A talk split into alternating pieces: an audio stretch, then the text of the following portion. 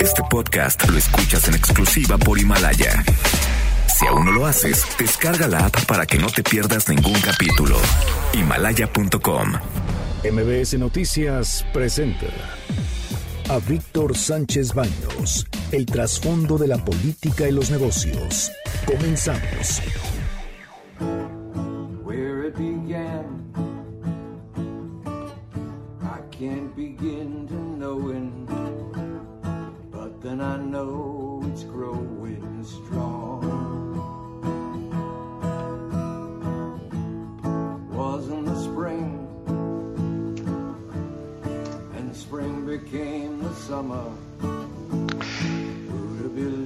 Hola, ¿qué tal? ¿Cómo están? Muy, muy buenas noches. Los saludo con mucho afecto.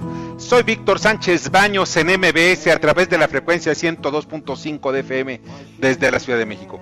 Acompáñanos durante una hora para que juntos analicemos y discutamos la información de los asuntos de poder y dinero que leerás y escucharás mañana. Sintonízanos en vivo en streaming en mbsnoticias.com. Están conmigo y desde sus casas. Anabela Peset, ¿cómo estás? Buenas noches. ¿Cómo estás, Víctor?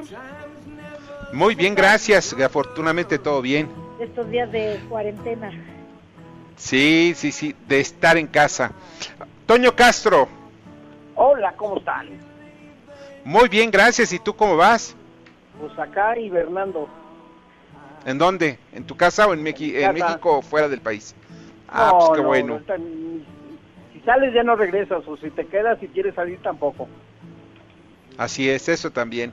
Bernardo Sebastián, Pues aquí en una cuarentena No, autoimpuesta no lo para evitar contagios. Ah, ¿también estás hibernando?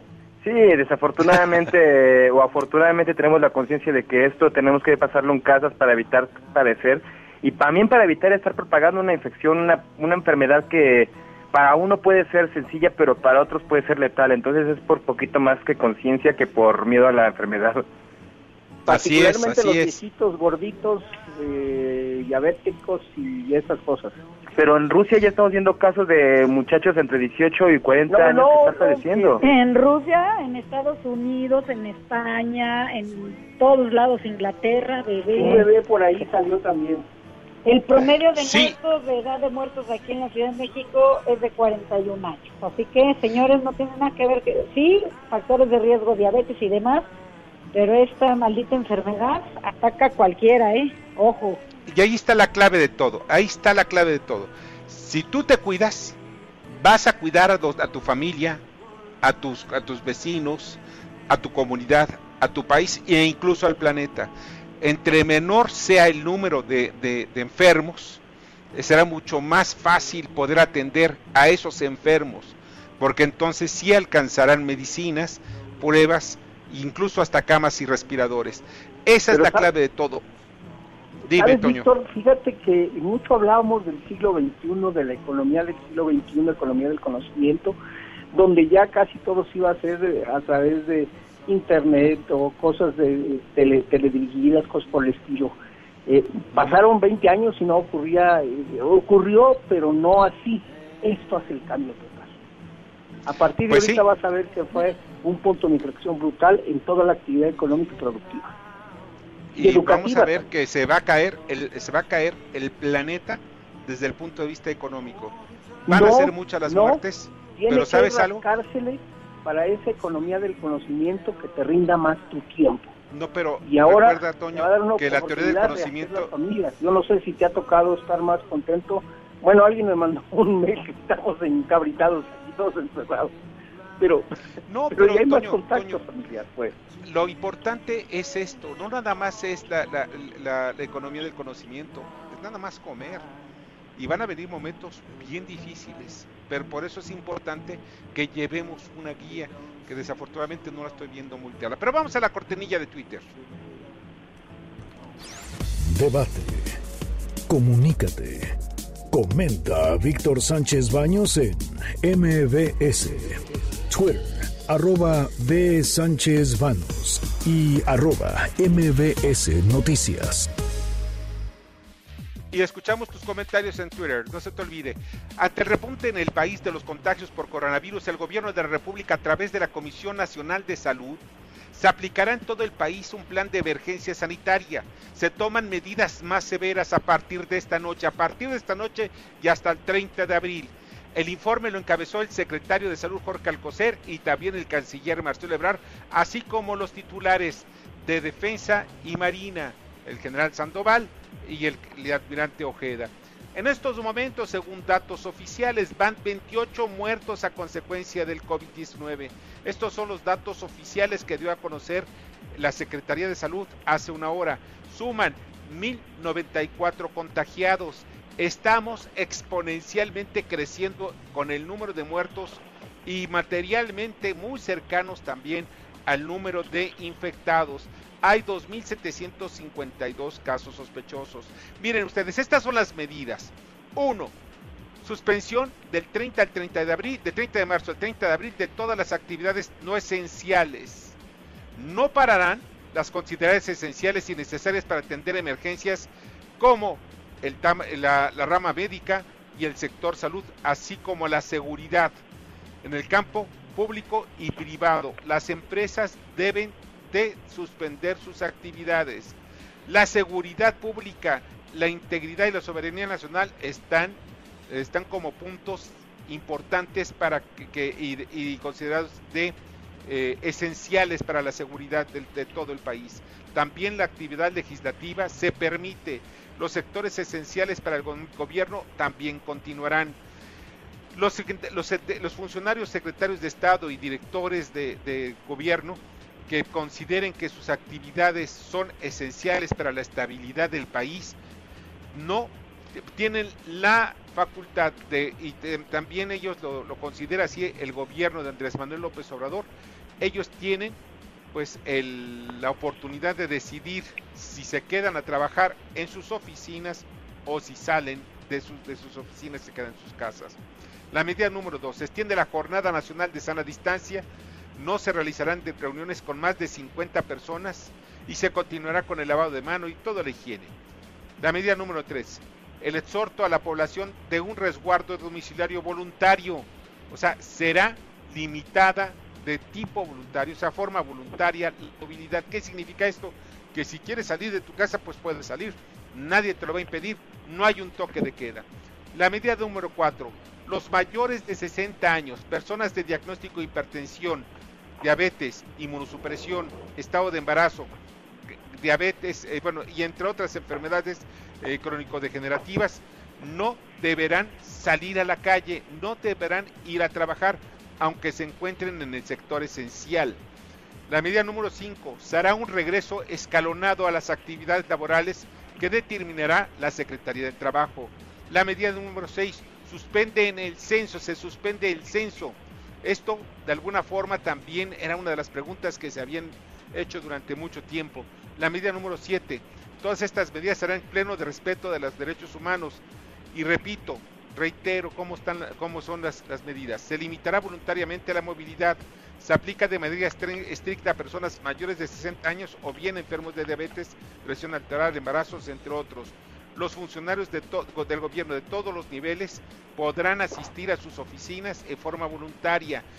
El regreso de actividades es escalonado, el censo se suspende, la Secretaría de Marina impuso, ya el plan Marina, en el cual describió los hospitales que, donde podrán recibir a 4.043 enfermos únicamente. El general Crescencio Sandoval habló del desarrollo del plan DN3, comprará 1.300 ventiladores en las instalaciones para instalaciones militares, así como insumos médicos, protección de personal, medicamentos, equipos, laboratorio, adquisición de oxígeno medicinal. En sus instalaciones pueden recibir únicamente para, terapias, para terapia intensiva a 3.080 personas. Los dormitorios de personal del ejército se, se podrán reconvertir en hospitales, además de los 16 hospitales que le entregó la Secretaría de Salud. En México van tres gobernadores infectados con el coronavirus.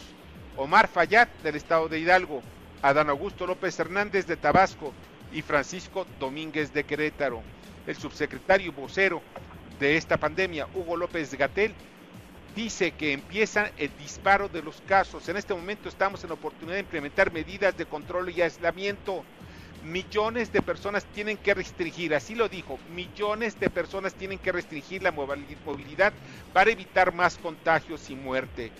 La verdad, millones de vidas, no se está exagerando, millones de vidas están en riesgo. La estrategia del gobierno mexicano es ganar tiempo, para ello el aislamiento durante un mes es lo ideal. Por instrucciones del presidente de la República no habrá toque de queda. También control, eh, tomó López Gatel el control operativo de la lucha contra la pandemia. El operador político es Marcelo Ebrard, quien tiene la representatividad de Andrés Manuel López Obrador. El sector privado apoya al gobierno del presidente López Obrador, dijo Ebrard, en estos momentos de crisis como la suspensión de actividades no esenciales. Si no se aplican en estos momentos de control, el daño económico será mayor y afectará más al sector privado. Cada día que pasa y que no se toman este tipo de medidas, ese es lo que va, generando más daño y más víctimas y más tiempo que tardaremos en recuperarnos económicamente. No se suspenderán los salarios, cuando menos este mes. No habló de apoyos fiscales ni de créditos blandos del gobierno a empresas para mantener el empleo. El empleo fue el tema de la reunión del Consejo Nacional de Salud, quienes consideran despedir a empleados de esta crisis recibirían sanciones, abundó Ebrard, y se estrellará contra la ley, así lo dijo en esos términos. La pregunta es, ¿cumplirá la mayoría de la población el confinamiento voluntario? Todo hace indicar que no. ¿Ustedes qué opinan, Anabela? Pues mira, yo opino que estas noticias de tres gobernadores contagiados, eh, pues probablemente, ya sabemos que Omar Fayad estuvo en contacto con el presidente de la República eh, y no dudemos que en los próximos días a lo mejor nos digan que quizá hasta el presidente pueda tener coronavirus algo que no sería descabellado, pero pero pues es que hay que quedarnos en nuestras casas. Yo no entiendo esos mítines y esas giras y esas cosas que siguen haciendo. No entiendo por qué el riesgo. Nada más te voy a dar un dato, Víctor. En Brasil hoy eh, TV Globo estaba hablando que calculan en ese país carioca que podrían llegar al millón de muertos en Brasil. Sí, pero su presidente Jair Bolsonaro dice, no, no, no, no pasa nada, no, un millón de muertos no es nada para es una gripita. está, una gripita, disminuye la importancia de este hecho. Eso es lo grave. Toño Castro. Lo que pasa es que hay un problema gravísimo. Eh, fue mucho tiempo de, de no hacer nada el gobierno mexicano. Yo no sé por qué no cerraron las fronteras. Es más, hubo un momento que dijeron estupidez cuando prohibió Estados Unidos la entrada de, transporte de Europa, eh, alguien en el gobierno mexicano dijo que venga para acá y de aquí se pasa a Estados Unidos. ¿Qué le pasa? Y, justamente eso es lo que estamos viviendo por todas las estupideces de esta gente. yo no sé por qué es tan macho los señores que están en el gobierno. A mí me, me cuida la Virgen de Guadalupe, tengo mi detente con el Santísimo, Oye, eso es una estupidez decirlo eh, al público, pero así lo hace nuestro presidente. Pues mira, eh, me gustaría que no, no, dieras calificativos, porque pues al final de cuentas con los hechos es más que suficiente. Bueno, Sebastián. Mira, yo la verdad, lo que estoy ahorita analizando y haciendo una comparación de lo que fue eh, la, por, la gripe porcina, esta que nos atacó en el 2009 y que nos mandaron a todos a encerrarnos en México, nosotros lo hicimos pues hasta de buena gana, pero creo que México entonces ahí tendría que haber visto, ser, visto como héroe, porque evitamos que una gran pandemia se propagara. Hoy vimos que China tiene este, tuvo este, esta bomba en las manos y la supo contener y se la pasó a Estados Unidos. Estados Unidos es hoy el foco de infección más grande. Pero esto qué quiere decir? Que la gente fue obediente entonces en China. Eso es bueno cuando la gente toma, toma la responsabilidad y las acciones para cuidarse a sí mismos y cuidar a su comunidad, sabiendo de que las autoridades no le están poniendo las cosas, no le están pidiendo las cosas por una por un capricho, sino por una necesidad. bueno, ya en, China, en Italia, en España, ya están declinando las muertes y los casos. Al parecer ya llegaron al pico y están en la parte todavía no, del proceso. Todavía no está llegando al, al, tope y eso es lo más importante. Lo que ocurre es que está subiendo muy rápido el número de muertos. Sin embargo, no han logrado la estabilización. Estadísticamente dicen que están muy cerca, pero no se sabe cuándo. El problema que tiene España, que tiene Italia, es que no saben todavía cómo contener. Estamos platicando hace unos días en el programa con un, con un ciudadano italiano que vivió mucho tiempo en México y nos decía, bueno, pues todavía nosotros podemos salir y para comprar el pan, vamos a comprar un pastelito porque es el cumpleaños de alguien, podemos salir de nuestras casas. El asunto es que en China no podías salir para nada. Estabas bloqueado, o sea, de tu casa, de tu departamento, de, de, de, los eh, condominios, lo único que podías era salir al patio y si tenías tú un pase específico que te daba el gobierno chino, podías ir al supermercado a comprar, a comprar comida y medicamentos únicamente. Si necesitabas medicinas, eso lo podías comprar con, con gran facilidad. Sin embargo, Estamos hablando que eran dos rayitas de toque de queda. Cuando ya el ejército ya te obliga y si te ven en la calle, pues pueden hacer lo que quieran casi casi contigo. Yo vi escenas en, es. escenas en España de una chica haciendo jogging, la, la atrapó la policía y en serio a golpes la metió a la patrulla. Y además en la India, yo no sabía, se usan todavía los palos para pegarle a la gente. Los policías golpeando a los que andaban en la calle para que se fueran.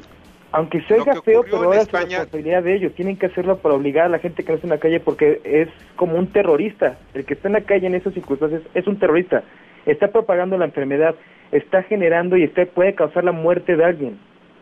lo que pasa Oye, es que lo puede propagar es que- o la puede o la puede recibir, que eso es lo importante en el mundo. No, el problema en es que mundo se encuentran gente que es transmisora Sí. sin tener los síntomas asintomáticos. cierto. son y el hecho de asintomáticos. dar la mundo, manita- Toño, contagian. Ok, en el mundo se encuentran cerca del umbral del millón de infectados y esta misma semana podría llegar a, a- a a llegar precisamente a más de un millón de personas con coronavirus en el mundo.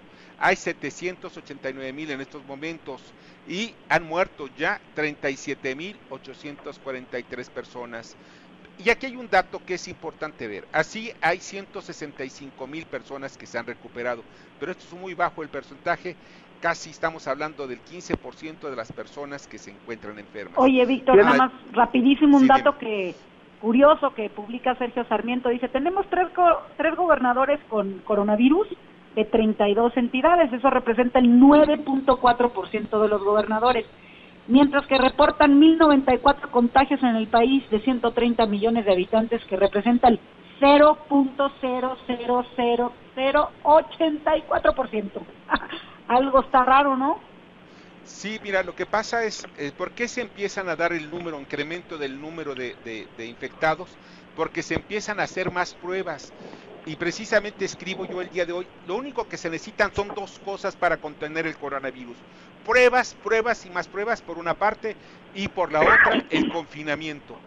Si tú llegas a tener durante 15 días a una persona encerrada, si está enferma, no empieza a contaminar porque ya se va, eh, porque está controlada de esa manera.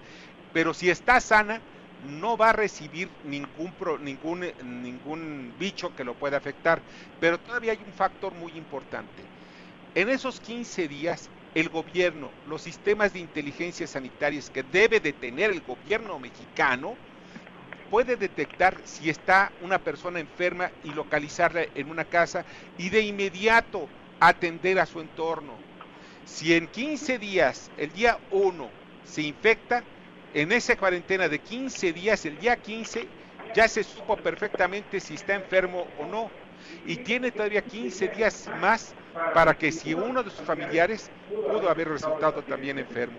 Es una cuestión matemática, es muy simple. Yo no sé por qué razón no se tomó, como ustedes están diciendo, esto desde antes. Pero Víctor, Pero- acuérdate de los 465 eh, jalisquillos que fueron a Bailey. No No, no, localizaron no, más no, no, fueron, no, 170. no fueron de Jalisco. Ni Baileys, tampoco fue Baileys. ¿Ves? Pero nada más localizaron a A Bailey. 170 y el resto. Sí, así es. Debe de haber muchísimos más. Son poblanos. Pero así están ¿Ah, las poblanos? cosas. Son poblanos. Así están las cosas y es importante ver que este asunto no es una broma, es un asunto serio. Pero rápidamente vamos a ver qué fue lo que dijo el presidente, porque ya no, porque también hay muchas informaciones más. Una información positiva que les digo es que precisamente en Estados Unidos General Motors y también Ford ya están en estos momentos abocados. Ya iniciaron la fabricación de respiradores. Necesitan lo más pronto posible, en menos de 15 días, tener un millón de respiradores para Estados Unidos y otro millón para exportarlo de preferencia. Primero, tienen prioridad en Estados Unidos. Y vamos a escuchar qué dijo el presidente Andrés Manuel López Obrador después de que se dio a conocer pues este video donde se ve que va a saludar a la mamá del Chapo Guzmán. Pues ella envió una carta, miren, no tenemos nada que ocultar, no hay nada que pueda avergonzarnos, ni a ella ni a mí. Ella tiene todo el derecho, como madre, de defender a su hijo. La peste funesta es la corrupción no un adulto mayor, que merece todo mi respeto, independientemente de quién sea su hijo. Y lo seguiría haciendo. A veces le tengo que dar la mano, porque ese es mi trabajo, a delincuentes de cuello blanco, que ni siquiera han perdido su respetabilidad. Entonces, ¿cómo no se lo voy a dar a una señora? ¿Cómo le voy a dejar la mano tendida? Bueno, también el presidente dijo otra cosa que es importante pues valorar ¿Qué tal si se va a su casa y también hace pues cuarentena? ¿Y por qué no? Que yo desapareciera, ya, que me vaya a retiro, a cuarentena. Imagínense, en política nunca hay vacíos de poder, siempre se llenan. Si no hay conducción, pues entonces les dejamos el terreno a estos irresponsables, conservadores, corruptos. No, Va a seguir habiendo conducción responsable para la transformación del país y al mismo tiempo vamos a salir airosos. Mira, eh, yo creo, pienso, y ya con esto despedimos este segmento, el presidente de la República no debe ver enemigos alrededor. Momento de ver enemigos, al contrario, debe buscar la unidad nacional no hay en el sector privado, no hay en el periodismo, no hay nadie que quiera jugar en contra del presidente. Es el momento en que todos debemos jalar para el mismo rumbo, para la misma dirección y es precisamente defender a nuestro país, defender a la patria en los momentos más difíciles, los más difíciles de la humanidad de los del último siglo. No hay enemigos comunes ni en la calle. El único enemigo es, se llama coronavirus, el COVID-19 no hay ni conservadores, no hay liberales, única y exclusivamente hay mexicanos que quieren la unidad. Vamos a un corte, pero antes vamos a, platicar, vamos a escuchar más bien el comentario de Jorge Dordillo, su comentario económico y financiero. Y al regresar, vamos a escuchar la cápsula que nos preparó Fernanda Musquiz sobre que respira el planeta. Buenas noches, Víctor, gracias. Aquí mis comentarios de inicio de semana. Los mercados financieros globales iniciaron pendientes una vez más de las consecuencias económicas de las crecientes medidas restrictivas para atajar la crisis de coronavirus. La volatilidad sigue muy presente y los movimientos son susceptibles a ser revertidos con facilidad. El petróleo también fue protagonista de la jornada, ya que el precio de la referencia del West Texas Intermediate bajó cerca de 4% por momentos por primera vez en los últimos 18 años por debajo de los 20 dólares por barril, mientras que la mezcla mexicana cayó 20% y se colocó en 10 dólares por barril, nivel que no habíamos visto en más de 20 años. Además, la producción de crudo de Pemex cayó 4% en febrero pasado. Este resultado es el más bajo desde octubre del 2019 y con este rompe una racha de cuatro meses con producción en ascenso. Esto nos hace pensar que el reporte que dé trimestral Pemex para el primer trimestre va a ser muy malo y, por supuesto, será evaluado por las calificadoras en lo que resta de este mes. Por último, el peso mexicano se depreció otra vez eh, al principio de la jornada, superó los 24 y al final de la jornada se relajó un poco por debajo de los 24. Esto a consecuencia de una subasta que anunció Banxico de créditos en dólares hasta por 5 mil millones de dólares a través del uso de la línea swap con la Reserva Federal de los Estados Unidos. Hasta aquí mis comentarios del día de hoy, Víctor. Escuchas a Víctor Sánchez Baños. Vamos a una pausa y continuamos. Víctor Sánchez Baños en MBS Noticias. Continuamos. Muchas, muchas, muchas gracias que están con nosotros, que continúan con nosotros en MBS.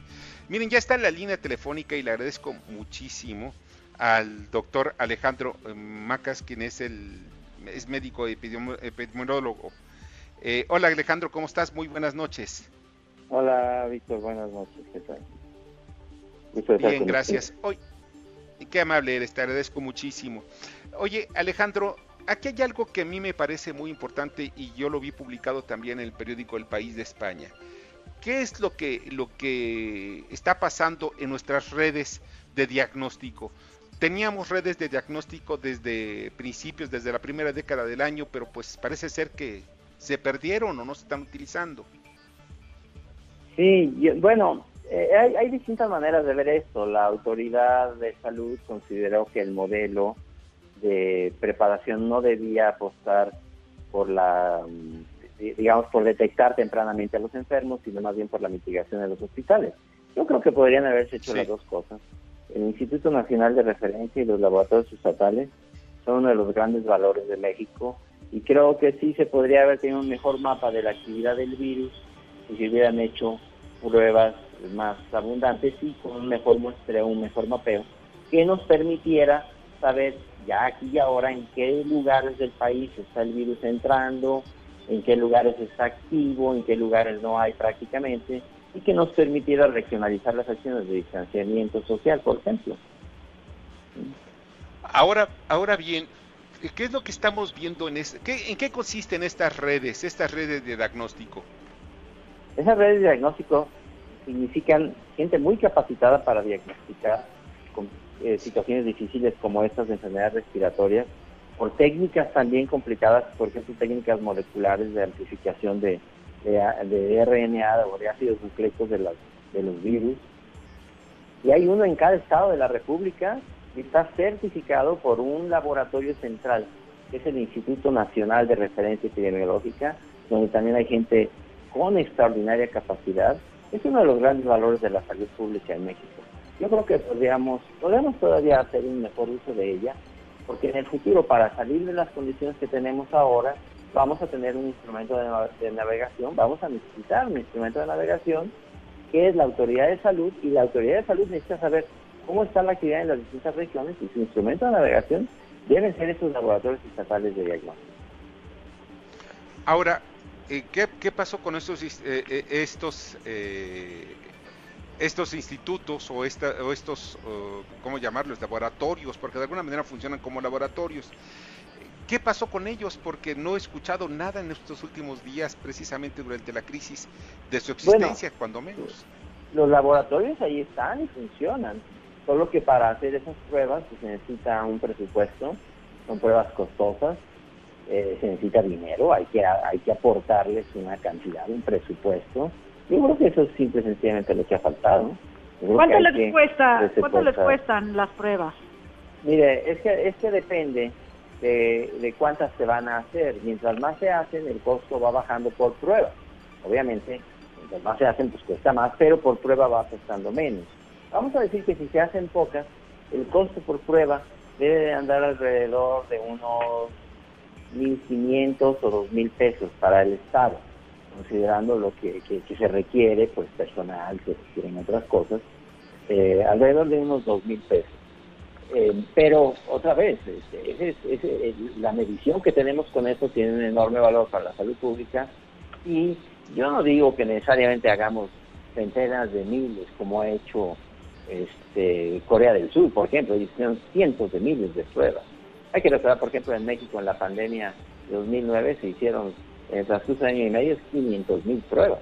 Era una manera de pensar distinta, yo no quiero decir que necesariamente sea mejor o peor, pero sí necesitamos un mejor mapeo y hacer, necesitamos hacer ese gasto, definitivamente. Es un gasto muy bien aplicado, es una inversión.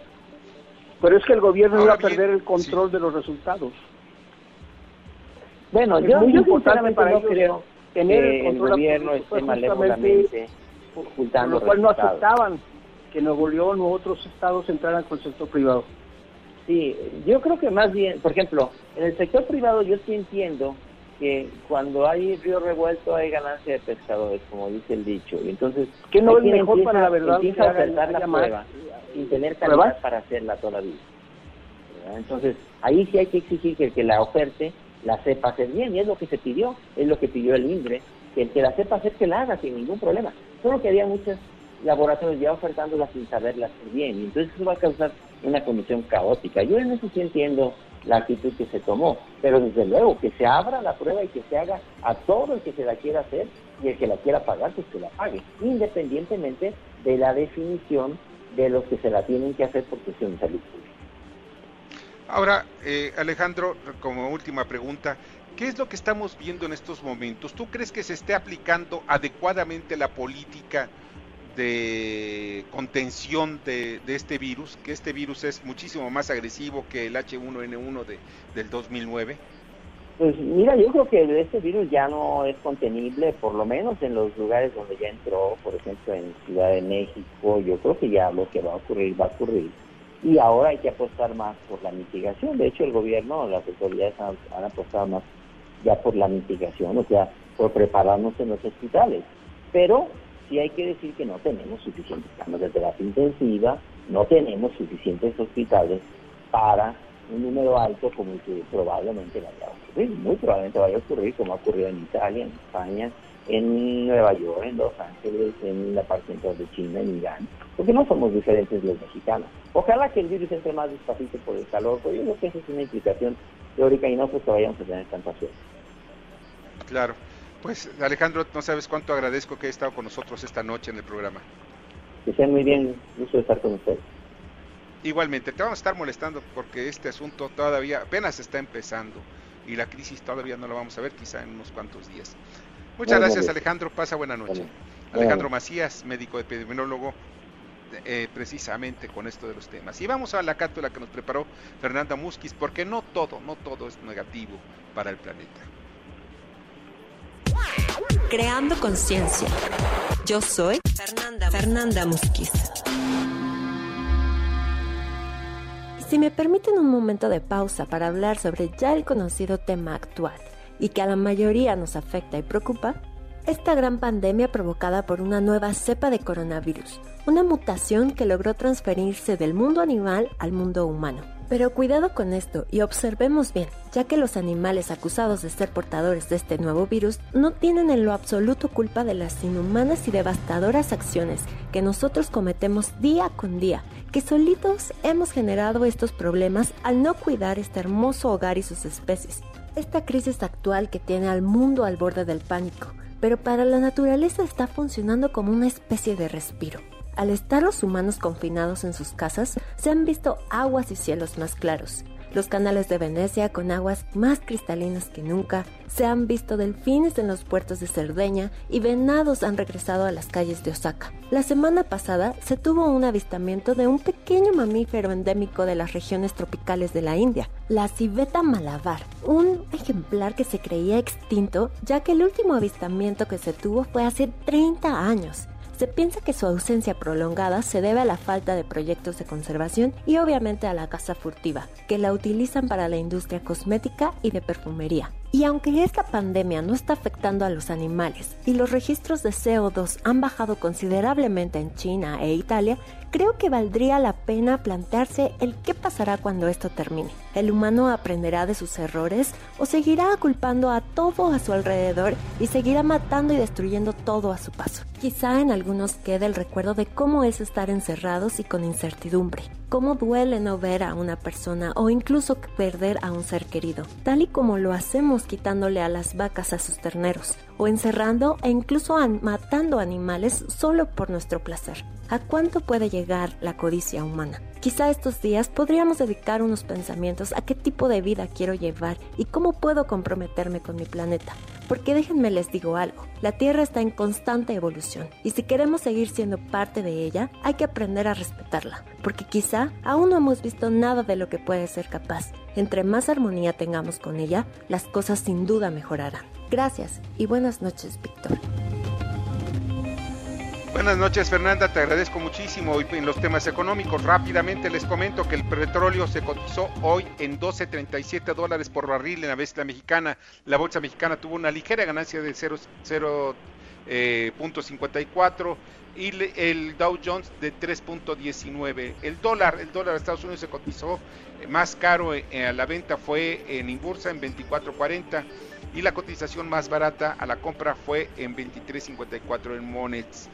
Hay muchas cosas también, ya están ofreciendo el Banco Internacional de Pagos, este que dirige el exsecretario de Hacienda mexicano Agustín Cartens, se pronunció porque eh, por llevar a cabo mayor liquidez liquidez a los bancos centrales del mundo, a los individuos y a las empresas que más lo necesitan en estos momentos. O sea, va contracíclico a lo que se está pensando incluso hacer en México.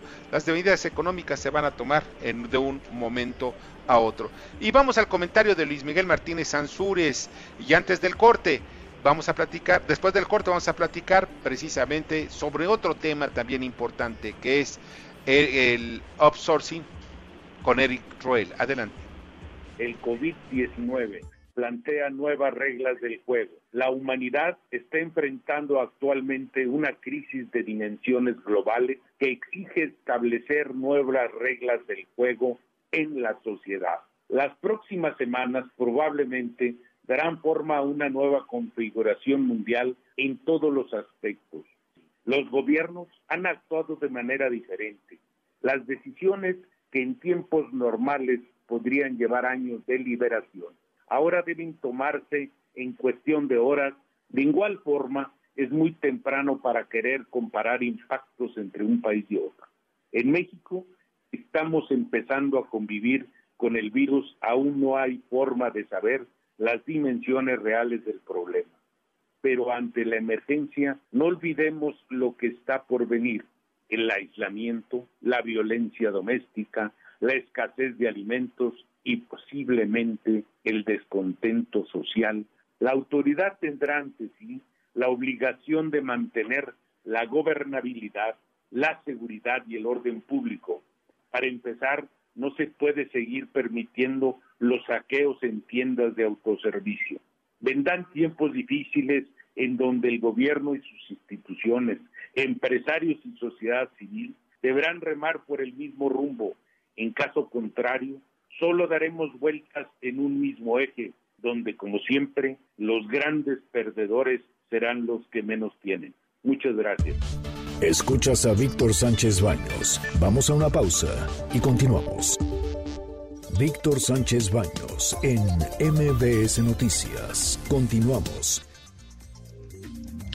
Muchas, muchas gracias, muchas, muchas gracias que están con nosotros y continúan con nosotros. Ya está en la línea telefónica y le agradezco muchísimo al abogado, al abogado laboral, Eric Roel. ¿Cómo estás? Muy buenas noches. Víctor, buenas noches, mucho gusto. Muchas gracias y mucho gusto también.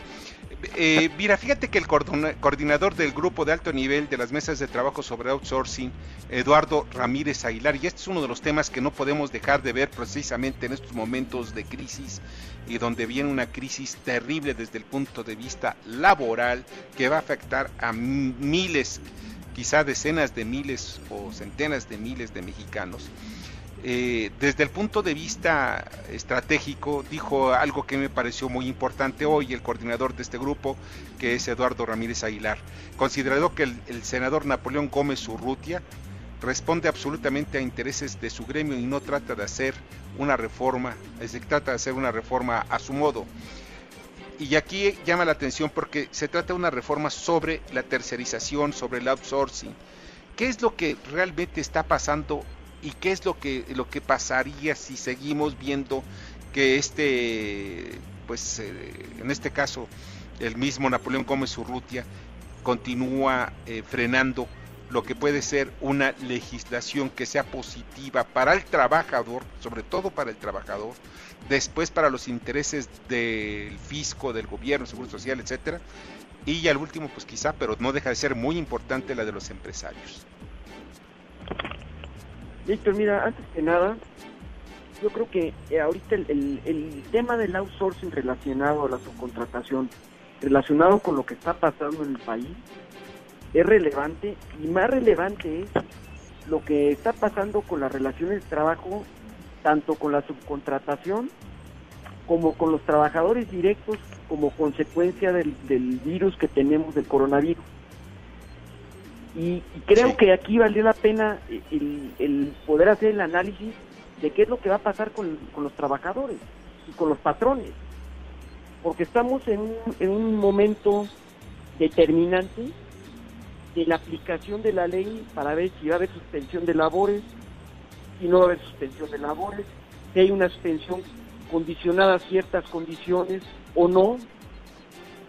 Inclusive el día de hoy ha salido publicado en diversos medios que qué es lo que va a pasar con, con los trabajadores y los patrones tienen que pagar las, las labores esenciales de la prestación de sus servicios y, y qué va a suceder con las empresas.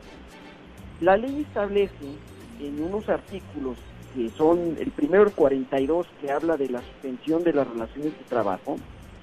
Una de ellas es la enfermedad contagiosa del trabajador. Y otro artículo que es el 42 bis habla de, de una declaratoria de contingencia sanitaria que emitan las autoridades competentes. Y al día de hoy no hemos tenido una declaración formal de una declaratoria de contingencia. No obstante, sí se han parado las labores. Y no obstante que salió en el diario oficial de la Federación el día 24 una serie de condiciones para parar las labores aplicando una causa de suspensión diferente. La ley hay, la ley establece que para los trabajadores y para que la suspensión en forma colectiva se dé, se tienen que dar algunos supuestos que marca la propia ley. Y estos supuestos son, el primero de ellos la fuerza mayor, por caso fortuito, y luego a otros supuestos que sí se dan en este supuesto, la incosteabilidad de la naturaleza temporal notoria y manifiesta de la explotación, en caso de que existe un cierre por parte de, no del gobierno por no poder eh, prestar el servicio como pasa con los restaurantes y otras cosas. Sí. Y, Eric. Sí. Sí, creo que aquí hay algo importante que lo, en lo que tú estás diciendo. Hay algo que a mí me parece eh, importante, sobre todo para los intereses de los trabajadores. Si bien eh, las empresas se encuentran en momentos muy críticos, porque estamos hablando de que en un mes podrían cerrar y tienen que pagar salarios, porque incluso la amenaza que dio Marcelo Ebrard hace unos minutos en una conferencia de prensa es si no pagan salarios, pues van a tener problemas muy serios y pues eh, no se puede despedir a nadie así porque sí durante este este periodo de crisis. Pero hay algo aquí que cómo participaría, o sea, cuál sería la, la actuación de estas empresas de outsourcing, qué es lo que pasaría con ellas eh, en estos momentos y cómo podrían responder desde el punto de vista jurídico para proteger los intereses de los trabajadores. Mira, es, muy buena pregunta, Víctor, y, te voy a tratar de contestar lo más corto que pueda. Primero, las empresas de subcontratación en este momento, con motivo de, esta emergencia sanitaria, tendrán que actuar exactamente igual que los patrones reales, digamos, existen, siendo ellos también patrones reales. Y la ley establecía, como te comento, ciertas causas específicas de suspensión de las relaciones colectivas. Y en todas las causas que te dije anteriormente, existe un procedimiento entre la autoridad laboral que es un proceso impresionante especial colectivo, para que pueda determinar que efectivamente se da la suspensión temporal y la autoridad en ese supuesto fija una determinada cantidad de dinero que no puede ser mayor de un mes de salario y el tiempo por el cual se suspenden las labores en esos supuestos. Pero se tiene que ir a la autoridad laboral, se tiene que plantear la suspensión y la autoridad tiene que resolver la suspensión. Y mientras tanto, el patrón está obligado a pagar el salario de los trabajadores en forma común y corriente. Ahora, con la única fracción del artículo este 427 que habla de la suspensión de labores cuando declare la autoridad sanitaria competente casos de contingencia sanitaria, en ese supuesto en particular, el patrón no tiene que acudir a ninguna autoridad y puede perfectamente pagar un salario mínimo hasta un mes. Esa es la consecuencia. Ahora, el problema que tenemos realmente el día de hoy es que la emergencia, que la emergencia sanitaria como la han dictado, establecen, inclusive como bien lo comentas, hace un poco, hace poquito salió una declaración que establece que en todo caso esta suspensión es por causa de, fuerza mayor o caso mayor, fortuito. Y eso coloca a las empresas aparentemente dentro de la facción primera de este artículo y tienen que seguir el procedimiento. Y al seguir el procedimiento no pueden dejar de pagar los salarios. Entonces, Sí. es una espiral que da vueltas y que es infinita. No quiere Pues sí, el gobierno pero de es una decisión- establecer claramente que se da Sí. esta causa de suspensión, ¿no? Y la decisión viene de parte del gobierno en estos casos. Porque Yo eso creo es que sí. Y, y yo pienso una cosa, esto se hace para el fin de no paralizar al país, porque la economía se paraliza con una, con una medida así, pero Claro. legalmente es un supuesto diferente. Y la gente está muy espantada, los empresarios están muy espantados, ¿qué van a hacer? ¿Van a dejar de pagar? ¿No van a pagar? ¿Van a pagar con el mínimo? ¿Van a pagar con un salario? No o los van a apoyar o los van a abandonar. Y que eso es lo hasta más el día de hoy tendrá que salir publicado en el diario oficial de la Federación cuál realmente es la determinación que están tomando y sobre eso habrá que hacer el análisis para ver qué se tiene que hacer. Porque ahorita Claro. hemos oído por muchos medios muchas cosas, pero realmente no hay nada legalmente hasta el día de hoy publicado en relación a esto nuevo que estamos hablando, ¿no? Pues vamos a esperar entonces a que salga publicado en el diario oficial para ver cuál es el camino que va a tomar el sector que es el que más resultaría afectado precisamente por esta crisis. Oye, te agradezco muchísimo, Eric, que haya estado con nosotros esta noche. Estoy a tus órdenes, Víctor. Un abrazo a ti y mucho saludo a todo tu auditorio. Qué mal eres. Muchas gracias. Eric Roel, nuestro especialista en materia laboral. Le agradezco muchísimo. Y ya está en la línea telefónica también Sofía Macías, experta en finanzas personales, autora del libro El pequeño cerdo capitalista. ¿Cómo está Sofía? Muy buenas noches. Hola, Víctor, muy buenas noches. ¿Cómo están por allá? Anabel, Antonio, Bernardo. Buenas noches. Bien, todo muy bien. Buenas noches. Sí, sí. Oye, eh, Sofía, hay algo que eh, lo que estábamos platicando precisamente con Eric Roel. Bueno, va a haber problemas muy graves en cuanto a, a la cuestión laboral, el, el defender, por ejemplo, el trabajo. No van a haber, no se- hasta el momento no se ha comprometido el gobierno federal a proporcionar apoyos a las empresas para mantener el empleo. ¿Qué es lo que tú estás viendo y cuáles son las soluciones que tú puedes ver en el corto, mediano y largo plazo? Bueno, Víctor, algo que sí creo que es importante eh, mencionar es que, así como el- en el tema de las finanzas, mucho depende de en qué situación estás tú en ese momento. Evidentemente, el, el plano ideal sería que, pues, en las en épocas un poquito menos turbulentas, te preocupado por tener un fondo de emergencias, por eh, tener un nivel de deuda controlado, que por cierto los bancos están anunciando algunos prórrogas, algunos congelando intereses, otros no, pero digamos que por lo menos esa parte de no afectar tu historial crediticio la puedes tener medianamente controlada. Eh, a lo mejor, evidentemente, sí tener una, un- una forma de comprar como un poquito más organizada, porque hemos visto muchas compras de pánico, pero si hablamos de, eh, obviamente, la gran mayoría de las personas que no están en este mundo ideal, de quienes están armando, eh, están viviendo un poco al día, digamos que los caminos, aunque son más restringidos, sí, sí, se, puede, sí se pueden encontrar algunos. ¿no? Entonces, por un lado, en el tema del consumo, creo que algo que va a ser importante, sobre todo para quienes están más restringidos en la parte de sus compras y más ahora que estamos viendo todas estas estos asuntos, hoy es día de quincena y muchos están con a lo mejor compras de pánico, es que quienes no pueden darse el lujo de a lo mejor comprar en exceso o comprar para, para adelantar mucho tiempo, lo que sí pueden es- hacer es a lo mejor reunirse con otras personas, ya sea amigos, familiares, vecinos, y poder hacer compras en un mayor volumen, porque de esta manera pues el precio por unidad es más bajo, ¿no? Si pensamos más barato, en temas sí. de, de los de, eh, cosas de despensa, cosas que tengan que ver con, por ejemplo, pues el papel, el papel higiénico o algunos insumos de limpieza, pues de alguna manera si compras eh, por unidades muy pequeñas te acaba saliendo mucho más caro. Entonces, aunque no es una estrategia a lo mejor tan sencilla o, o que haríamos en el día a día, pues está, ahorita estamos en temporadas en donde las cosas son eh, más complicadas que de costumbre y que sí tenemos que empezar a pensar de otra manera en cómo administramos mejor nuestros recursos y cómo los hacemos rendir, ¿no? ¿Tú estarías de ahora, el- en incentivos fiscales como en Estados Unidos, donde se, se apoya a las empresas y a las personas?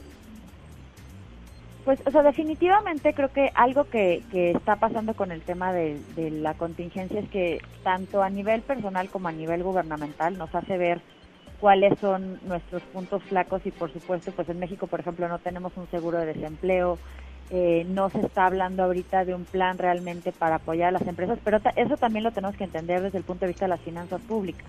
O sea, ahorita no se está apoyando a las empresas porque venimos de dos años, o sea, el, el, año anterior también fue muy malo económicamente. De hecho, los fondos para estabilización se usaron en parte. Entonces, digamos que el mismo fondo de emergencia del gobierno está bastante mermado.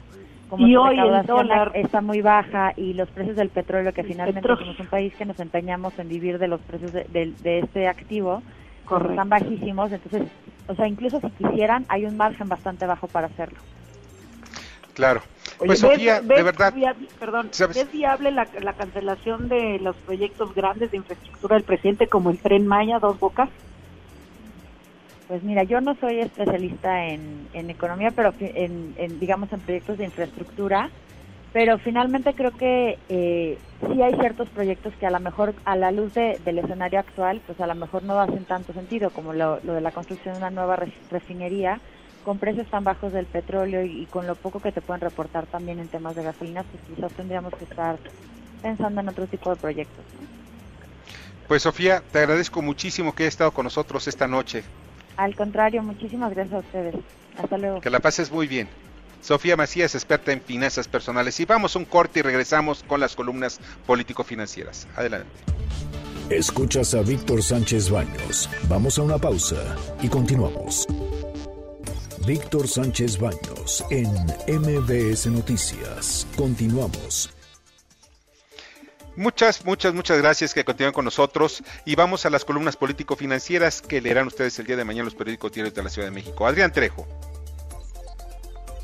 Dicen que cuando a México no le llueve le graniza y así parece ser agregado al tema del coronavirus. Los ingresos presupuestarios del gobierno federal cayeron en febrero en 6.3%. El precio del barril del petróleo mexicano cayó como nunca en 21 años. Su precio se ubicó en los 10.37 dólares por barril, cuando producir un barril le cuesta al país 14 dólares. Estamos ante la tormenta perfecta. Que tengan ustedes muy buenas noches. Nos escuchamos mañana.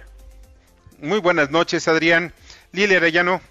Tendremos, y no es por así desearlo, un impacto económico superior a los registrados en la posguerra o en la crítica etapa de 1929. Y uno se pregunta qué hacer, quedarse en casa. Todo apunta a no ser esta la mejor opción para 52 millones de trabajadores, incluyendo obviamente a la economía informal. Sin embargo, la salud y la expansión del COVID-19 está de por medio.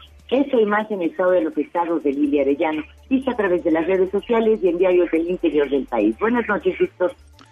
Buenas noches, Lidia. Julio Brito.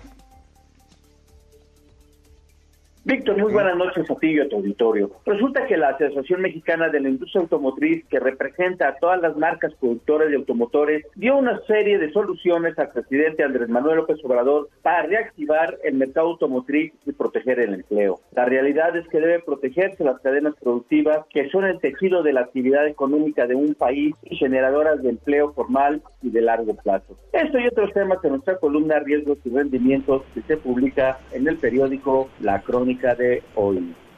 Muchas gracias, Julio. Rosario Avilés. Los almacenes fiscalizados de Mexicana de Aviación, que forman parte del acervo del MRO y que son la base que tienen los ex trabajadores de Mexicana para poder tener una liquidación pues más o menos sustentable, fueron revocadas su concesión por la Secretaría de Hacienda. En las prácticas ya eh, lograron que esto se detenga, pero están en peligro. Esto y más pueden leer mañana en la crónica de hoy. Muchas gracias, Rosario, te agradezco muchísimo. Ya nos vamos, ya nos vamos, les agradezco mucho que hayan estado con nosotros esta noche. Muchas gracias, Anabela Peset. Gracias, buenas noches. Buenas noches, Antonio Castro. Buenas noches, Víctor. Duerme bien. Tú también, Bernardo Sebastián. Pase buena noche y buen inicio de semana.